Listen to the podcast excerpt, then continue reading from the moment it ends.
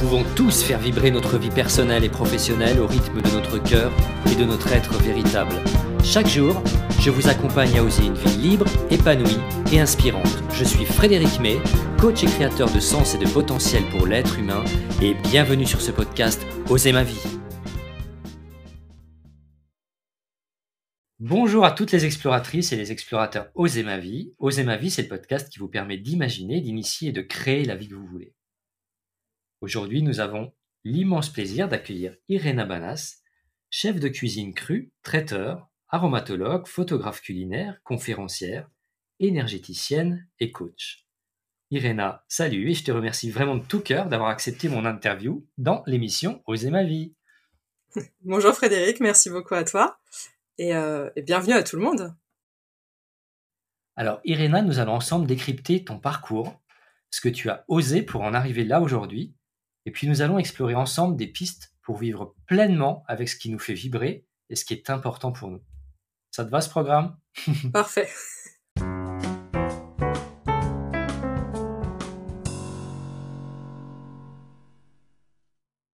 J'ai vu sur Facebook que tu étais né en 1913. Tu as donc 109 ans. Alors félicitations, tu ne les fais pas du tout. Merci. L'alimentation crue, ça conserve. Ben, je vois ça, je vois ça. C'est pour ça que tu es là aujourd'hui. Alors Irena, tu as 32 ans, c'est ça? Euh, 33, oui. Ok. Et comme j'ai précisé, tu es chef de cuisine spécialisé en alimentation vivante et végétale. En fait, tu nous réconcilies avec la cuisine des fruits et légumes, que tu amènes à la portée de tous et que tu rends simple et gourmande.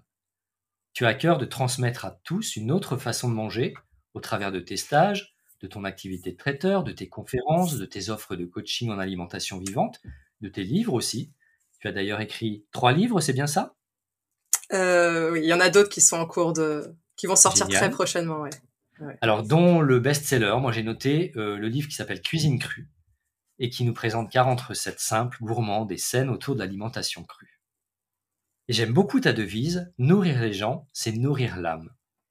Et c'est pour tout cela que tu es ici aujourd'hui, Irena. Mais Irena, qui es-tu vraiment? Euh, déjà, tout ce que tu as dit, c'est c'est vraiment ça. Euh, ça me parle. Euh, qui je suis? Je suis euh, ben, je suis Irena. Je suis une femme une femme courageuse, une femme entreprenante, audacieuse, curieuse, qui qui aime repousser les limites et apprendre. J'ai vraiment soif d'apprendre en permanence. Et ce monde est infini à mes yeux. Je pense qu'on n'a jamais fini de l'explorer.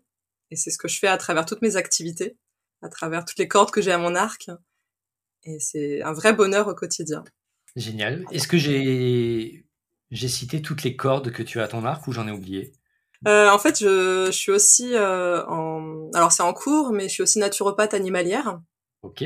Puisque j'ai euh, en prévision de, de coécrire un livre avec une expert comportementaliste pour les chats.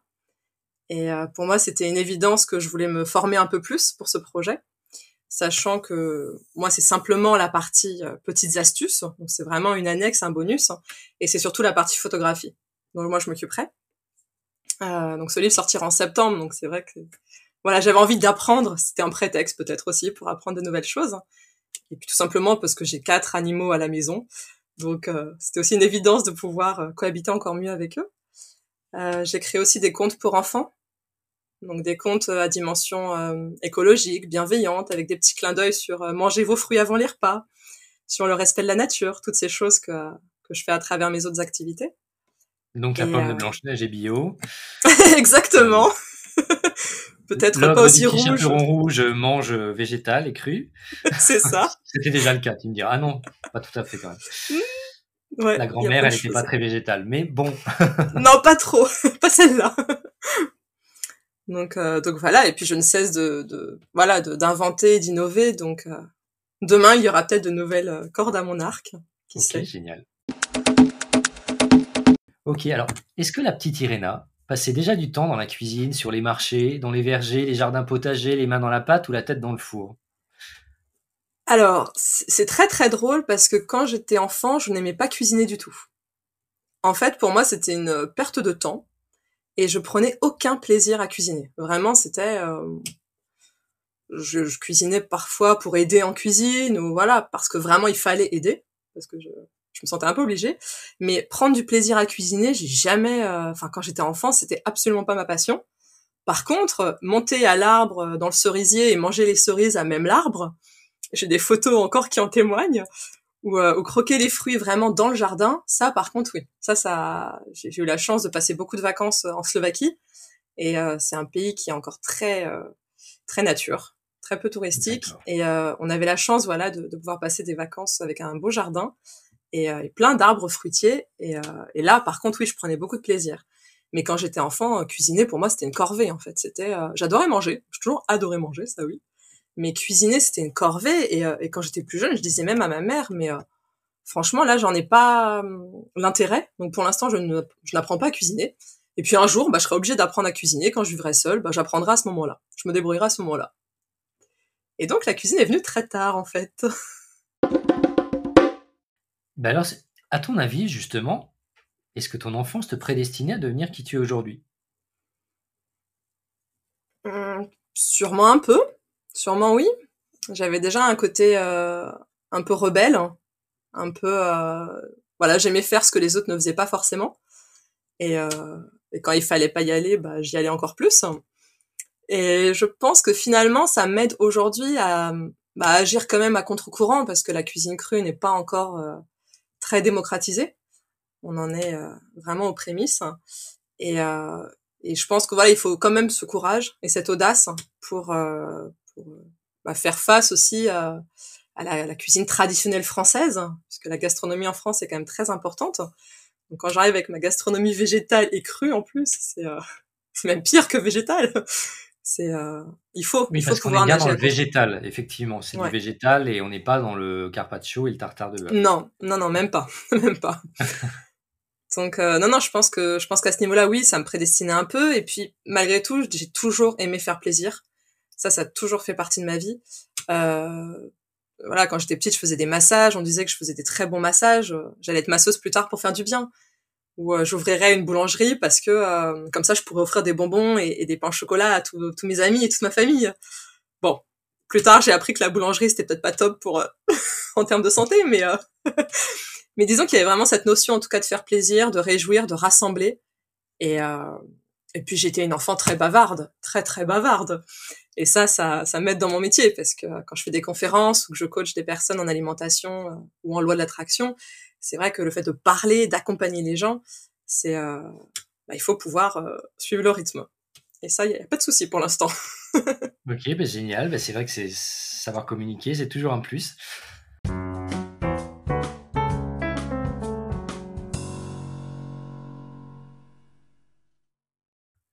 Mais justement, bah, tu vas nous raconter un petit peu les grandes étapes de ton parcours qui t'ont amené là aujourd'hui et les motivations aussi qui t'ont mené à qui tu es aujourd'hui. Donc une experte et une ambassadrice de la cuisine crue et bien d'autres choses. Oui. Alors au départ, je m'orientais plus vers des études pour euh, travailler dans l'événementiel, donc l'organisation euh, d'événements. La vie en a décidé autrement, j'ai fait d'autres choix finalement et euh, j'ai fait pas mal de social, social et avec les enfants. C'était, j'ai toujours beaucoup aimé travailler avec les enfants. Euh, ce que je continue de faire d'ailleurs à travers euh, bah, les recettes pour enfants ou les ateliers de cuisine pour enfants. Et à l'époque, je faisais déjà du coaching, donc euh, pour accompagner les enfants, pour résoudre des conflits, pour voilà apaiser. Mon prénom en grec veut dire la paix. Et je sais pas si c'est un hasard ou pas, mais en tout cas, c'est une notion que j'ai vraiment à cœur. En tout cas, la paix, c'est quelque chose de très important pour moi. Et d'amener la paix dans les foyers. Et, et c'est vrai que les enfants, bah, travailler à leur contact, c'était très plaisant. Le social, pareil, j'aimais beaucoup. Donc c'était soit des maraudes euh, avec les SDF, hein, soit de, travailler dans les foyers aussi pour SDF, de travailler avec des enfants en difficulté. Enfin voilà, il y avait vraiment toute cette dimension humaine à chaque fois qui me plaisait beaucoup. Euh, avec les enfants, je faisais déjà des ateliers de cuisine à l'époque parce que je trouvais que voilà, c'était ludique, c'était important d'apprendre à cuisiner et de, cuisiner. Voilà, je, vivais déjà seule, donc j'avais déjà appris à cuisiner toute seule. il y avait un cap qui avait été franchi.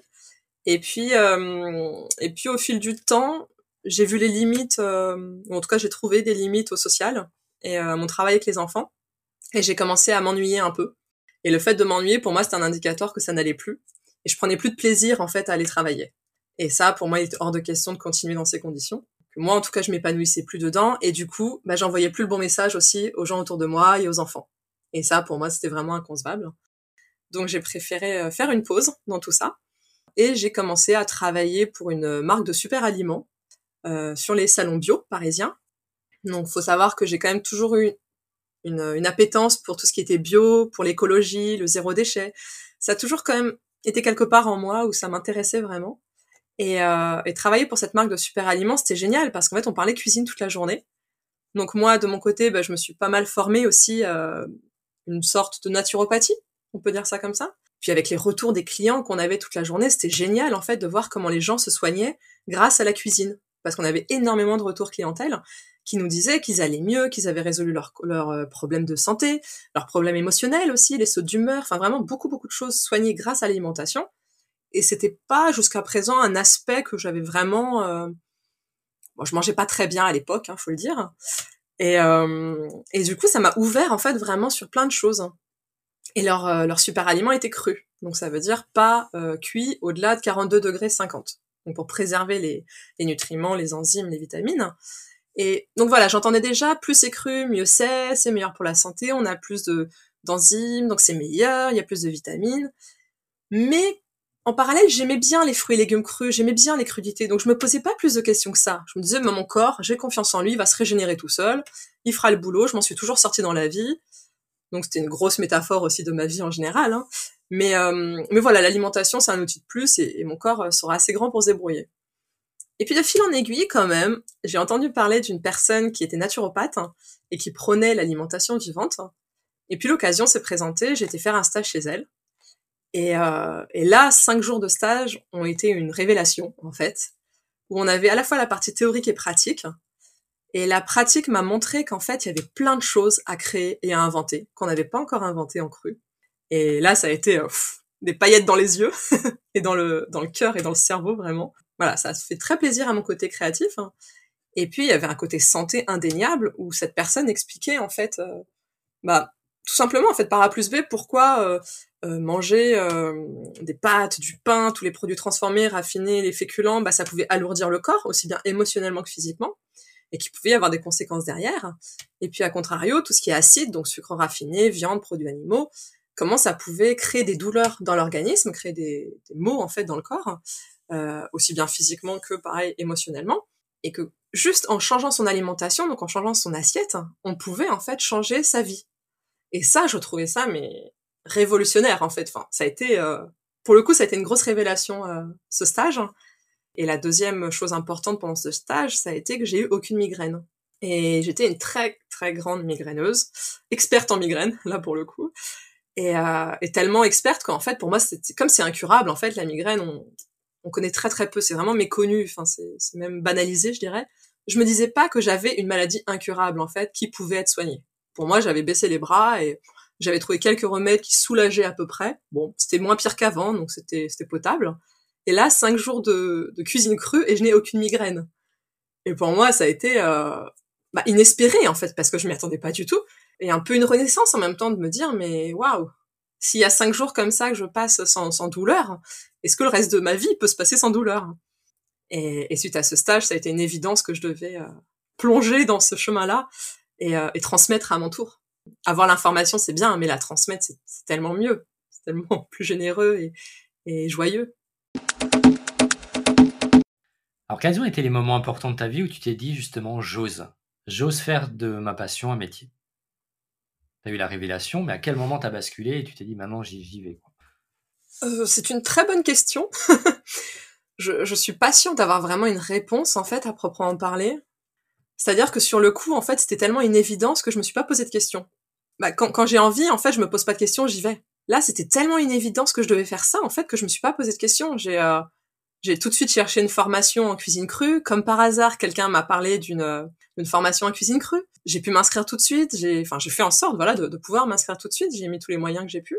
Après, je crois beaucoup en. Alors, pourquoi je fais du coaching loi d'attraction? C'est parce que c'est quelque chose, voilà, qui qui me touche énormément. Et dans ma vie, je pense que je l'ai très souvent vécu et je l'ai très souvent vu, surtout.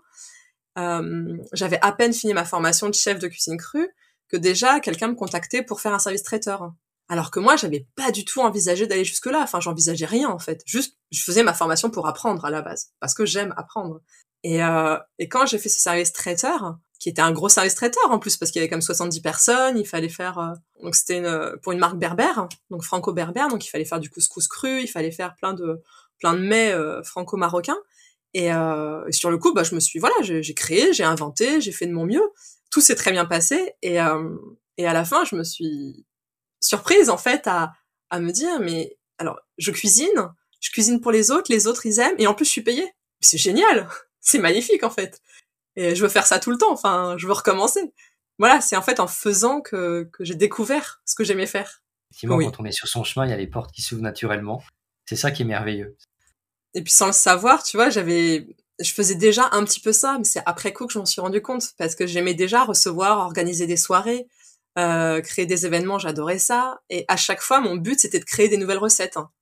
Et au début, je tenais même un carnet pour noter les recettes que j'avais fait à mes invités pour savoir et être sûr que les invités ne mangeraient pas deux fois la même chose. Parce que mon but, c'était mon envie et puis mon kiff, clairement, c'était d'inventer des recettes. Donc finalement, Excellent. quand je suis passée en cru, mes amis étaient pas si choqués que ça parce que euh, ils savaient qu'à chaque fois, ça allait être quelque chose d'original. Donc bon, cru, vegan, pourquoi pas hein C'est quelque chose de nouveau en fait, c'est juste ça. Et alors, est-ce que tu as rencontré des peurs? Alors tu me disais, effectivement, quand il y a beaucoup de peur, il faut y aller parce que ça va être génial derrière. Est-ce que tu en as vraiment rencontré des peurs, des appréhensions sur ton chemin? Oh oui, oui, bien sûr. Je... un peu? la peur fait partie intégrante de ma vie. Je suis une, une grande stressée malgré tout. Euh, L'alimentation m'a aidé à gérer ça, mais euh, ça reste quand même euh, une partie de moi. Et, et, les peurs, oui, bien sûr, j'en ai. Il y avait la, la peur de ne pas être légitime, évidemment. La peur de ne pas faire assez, de pas faire assez bien, que les gens n'aient pas assez à manger, que ce soit pas assez bon, que des gens n'aiment pas.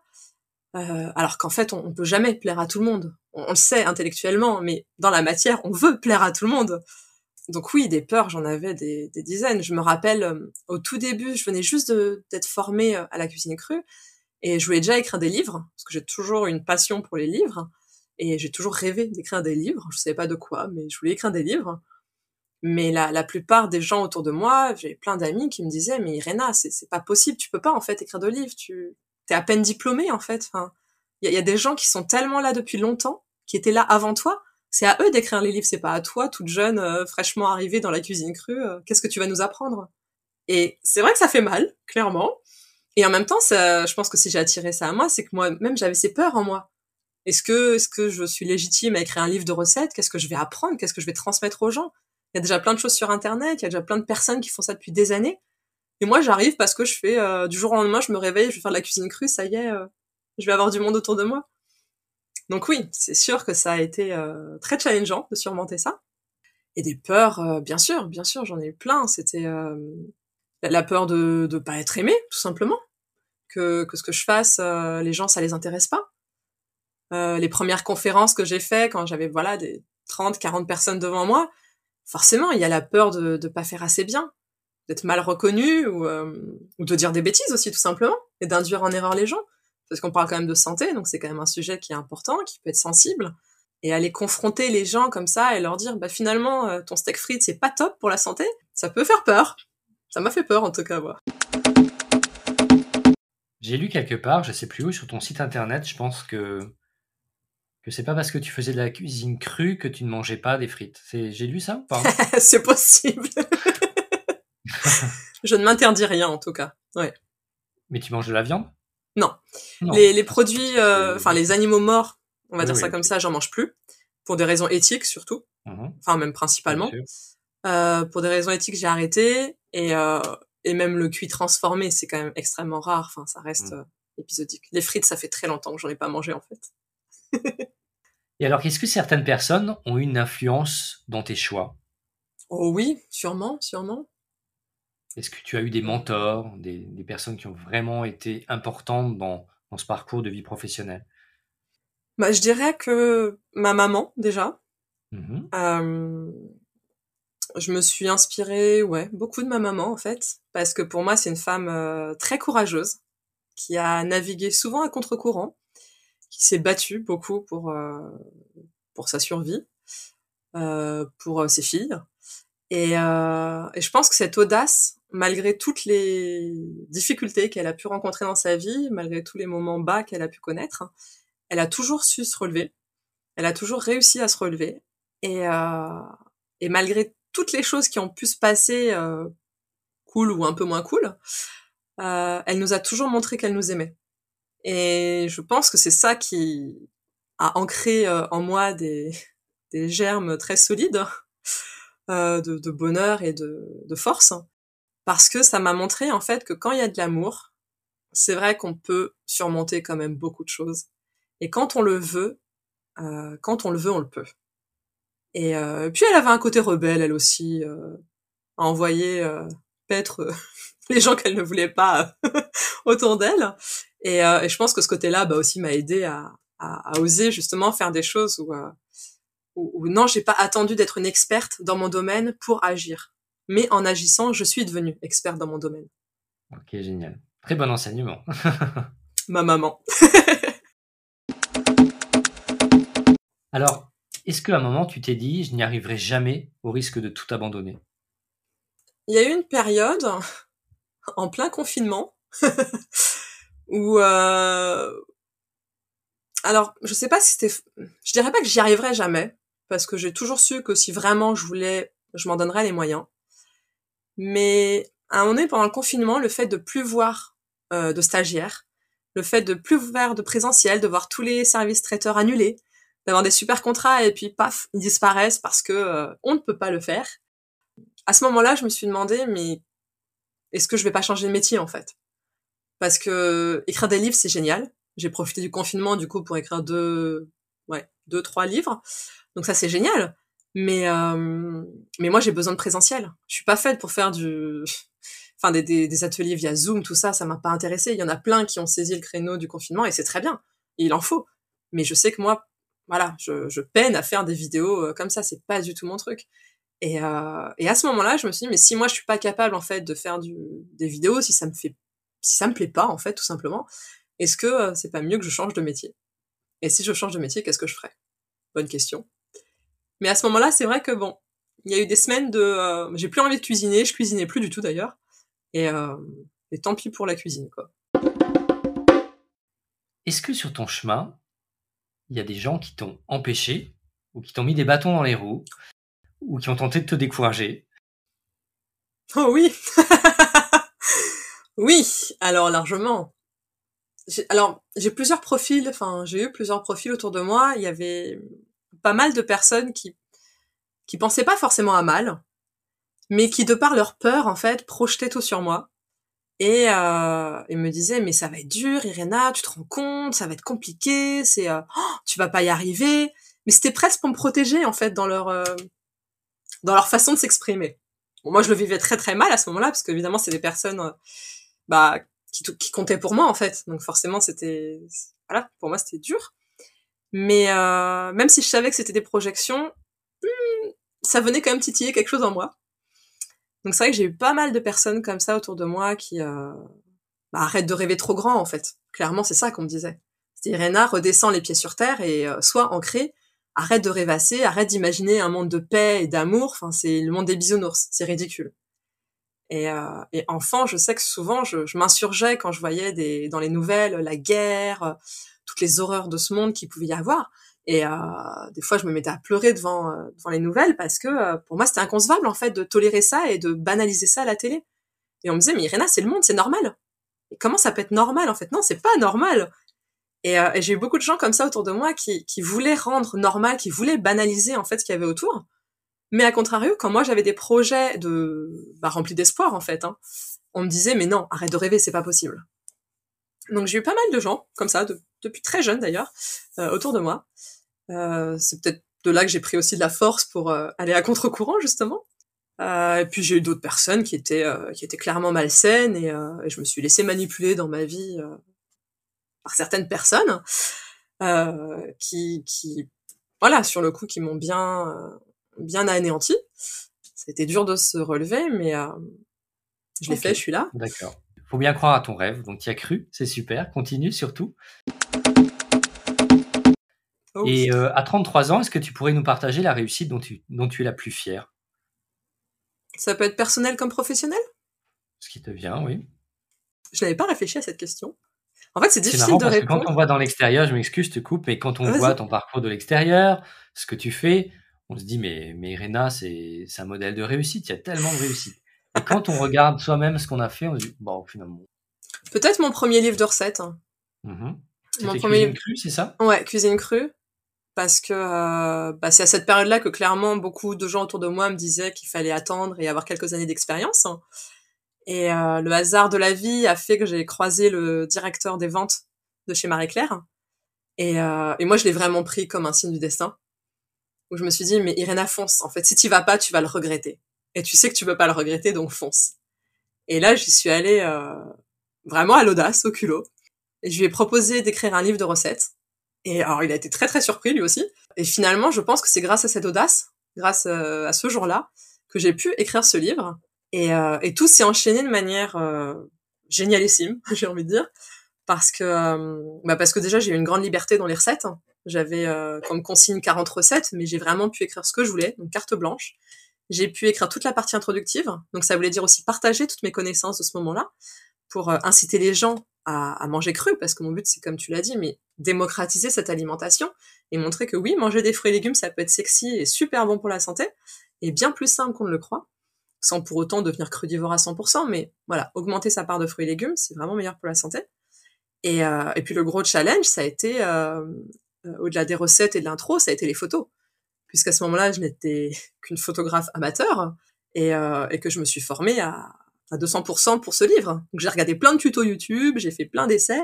Et euh, aujourd'hui, quand je vois les derniers livres, euh, là je viens de finir un nouveau livre justement sur euh, l'herboristerie et les plantes comestibles du jardin. Et, je vois le temps que je passe sur les photos aujourd'hui, où euh, parfois en, en, 30, voire 100 photos, même pas, entre 30 et 50 photos maximum pour une photo au final. Alors qu'à l'époque, mais j'ai certaines photos, mais j'avais 500 photos juste pour une photo dans le livre. Parce que la fleur, faut la mettre à droite, à gauche, où est-ce qu'il faut la mettre? C'était euh, un côté un peu perfectionniste, euh, contrôlant peut-être, mais euh, mais c'est vrai que voilà, faire les photos de ce livre a été une très très gros challenge pour moi. J'y ai passé énormément de temps et parce que je voulais que ce livre soit parfait, justement. Comme en plus on m'avait dit que j'avais rien à apprendre, il fallait justement qu'il soit encore mieux. Donc. et alors, il est comment pour toi ce livre? J'en suis fière. J'en suis très eh ben fière pour, euh, pour la personne que j'étais à l'époque. Euh, j'en suis très très fière et, euh, et, et le fait de voir qu'aujourd'hui encore il y a des personnes qui, qui l'achètent parce qu'il a, bah du coup il a été écrit en 2018 donc ça date maintenant. Et, et de voir qu'encore aujourd'hui il nourrit certaines personnes, il y a, il y a des personnes qui l'aiment, il y a des photographes qui me font des compliments sur mes photos. C'est c'est c'est de la joie et ça m'a permis, je pense aussi de bah de d'oser en écrire d'autres, d'oser vouloir en écrire d'autres je pense que ce qui est difficile aussi parfois, c'est d'assumer en fait son rêve hein, et d'assumer que bah oui, je voulais en faire plein en fait et je veux en faire plein des livres et euh, et je continue là-dessus. Alors Irena, tu as le sourire tout le temps. En tout cas, euh, quand on te voit, je pense que peut-être quand tu es chez toi toute seule, c'est pas toujours le cas. Mais en tout cas, quand on te voit, tu as toujours le sourire, tu es en énergie. Quel est le secret de ta forme? L'alimentation crue, ça, on a bien compris. Oui. Alors, j'ai toujours été souriante. Euh, j'ai toujours été souriante et, je pense que ça fait tellement de bien en fait de sourire. Ça fait tellement de bien à soi déjà et puis aux autres en fait. Alors c'est tout bête, hein, c'est basique. Hein. Euh, souris et, le monde te sourira et euh, offre un sourire et, même si tu n'as rien à donner, le sourire c'est déjà un beau cadeau. Mais c'est quelque chose que j'ai vraiment. Euh, alors c'est pas volontaire, hein, voilà, je suis souriante, c'est évident. Euh, mais je pense que le fait de voir le bonheur que ça peut procurer aux gens, bah ça m'incite encore plus à être souriante. Et, malgré tout, c'est vrai que j'ai eu une vie, une enfance pas forcément facile, un peu même très dure. Et le fait de sourire, c'est aussi une manière de, s'en sortir et d'apporter de la lumière en fait. Parce que euh, dans une pièce toute noire, quand on amène un sourire, euh, ça peut illuminer toute la pièce hein. et, faire du bien de manière tellement accessible euh, finalement tout ce que je fais, hein, que ce soit la cuisine, même les huiles essentielles, comme je suis aromatologue, enfin toutes les choses en fait, ce sont des, des, choses très simples, des outils très simples à mettre en place. Mais une fois qu'on les a et qu'on comprend comment ils fonctionnent, manger un fruit avant un repas, c'est pas compliqué. C'est à la portée de tout le monde en fait. C'est pas euh, plus cher qu'un autre repas. Enfin, c'est vraiment accessible. Et ben sourire, c'est un peu ça aussi. C'est apporter du baume au cœur pour les autres, pour soi et, euh, et amener euh, peut-être sa participation au monde aussi. Rendre la terre plus belle.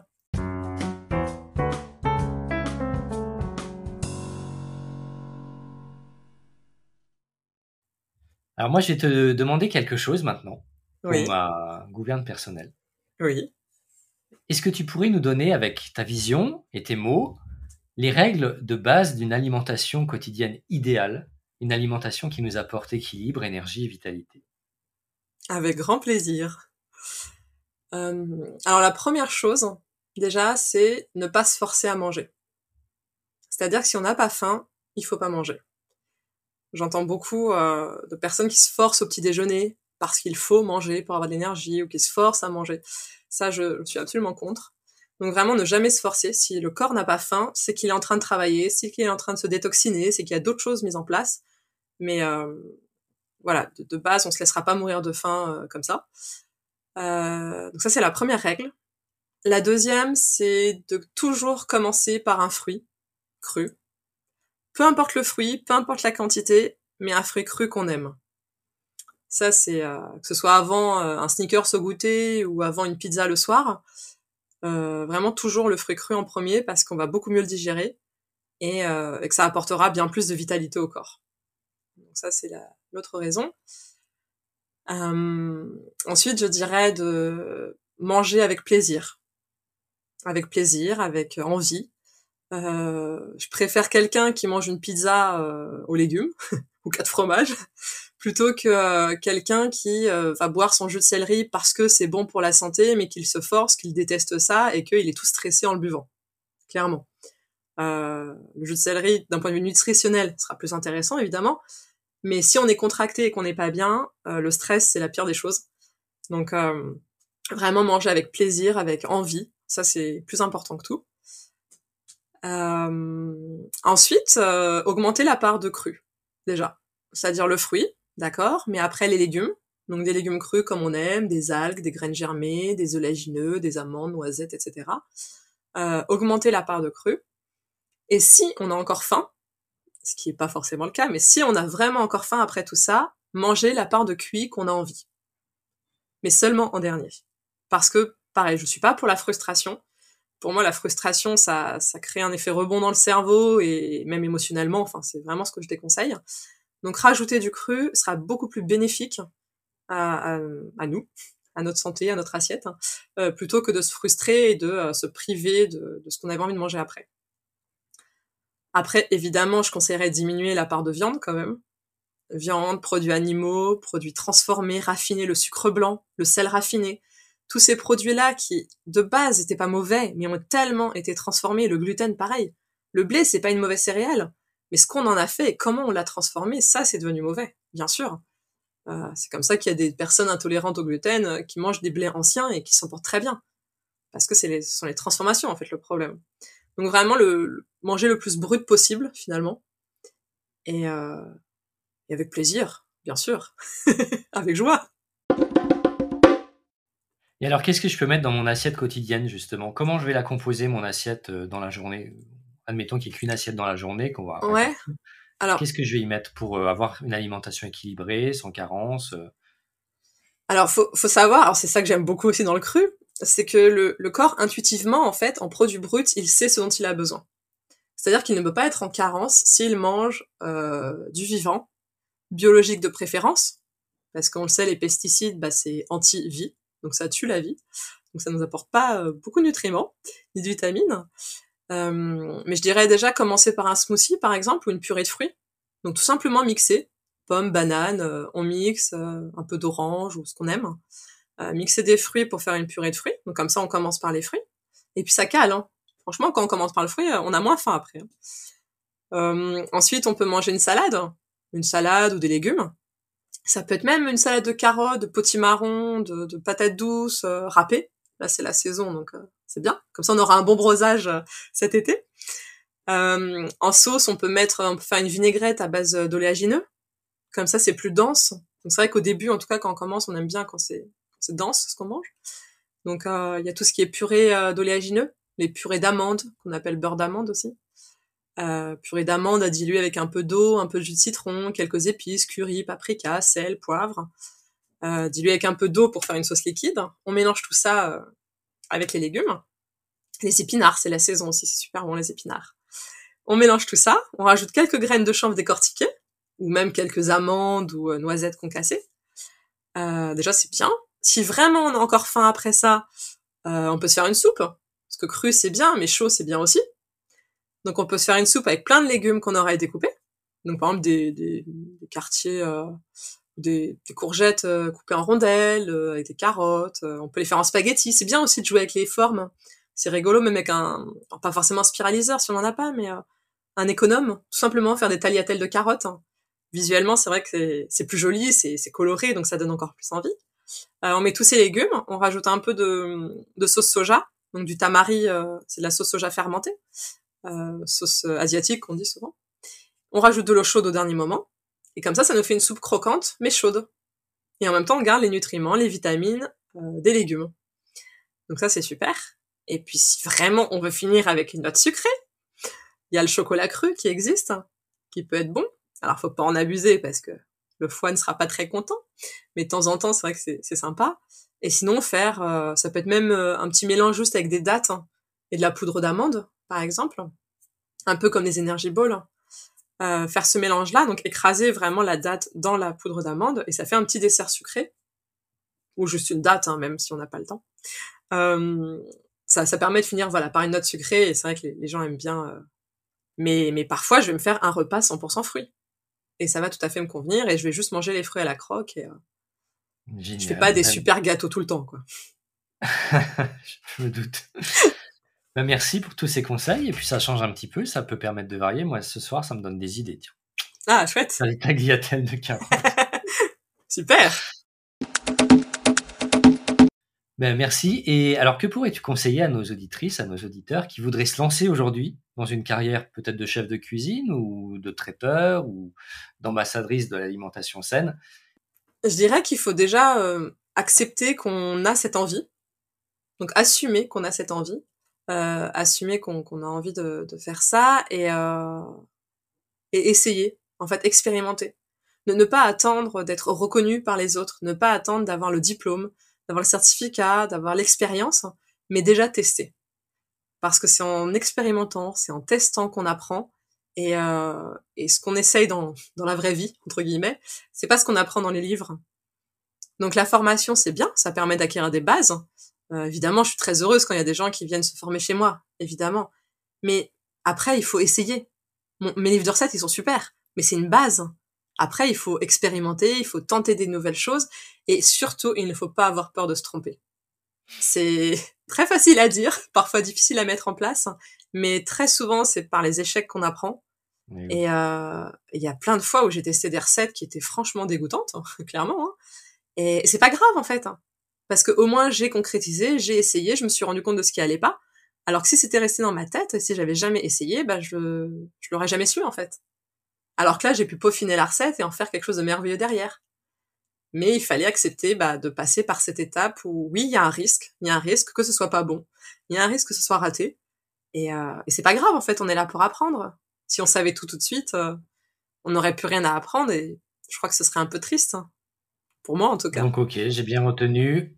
Euh, ne pas hésiter avant de se lancer, ne pas attendre d'être connu, ne pas avoir peur de l'échec. Et pour conclure, quel dernier message souhaiterais-tu délivrer à tous ceux qui n'osent pas se lancer et qui risquent de passer à côté de leurs rêves? En fait, la première chose, c'est que c'est dommage. Hein. C'est dommage pour vous. Parce que euh, le monde, euh, la Terre continue de tourner. les, les gens, ceux qui ont envie d'oser, ils osent, ils font, etc. Mais vous, c'est votre vie, en fait. Donc, osez, essayez, expérimentez et allez-y.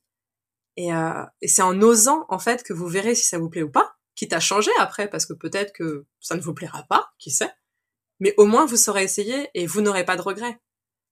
Parce que euh, arriver au dernier jour de sa vie et se dire, en fait, j'ai plein de regrets et, euh, et maintenant je peux plus rien y faire, c'est franchement dommage. Alors que essayer, euh, c'est tellement mieux. Ok, ben merci, merci beaucoup Irena, et c'est pas tout à fait fini. Maintenant, on va terminer, comme tu as pu l'entendre sur d'autres émissions, par un petit instant question-réponse flash. Je te pose des questions et tu me réponds du tac au tac, ok? Ok.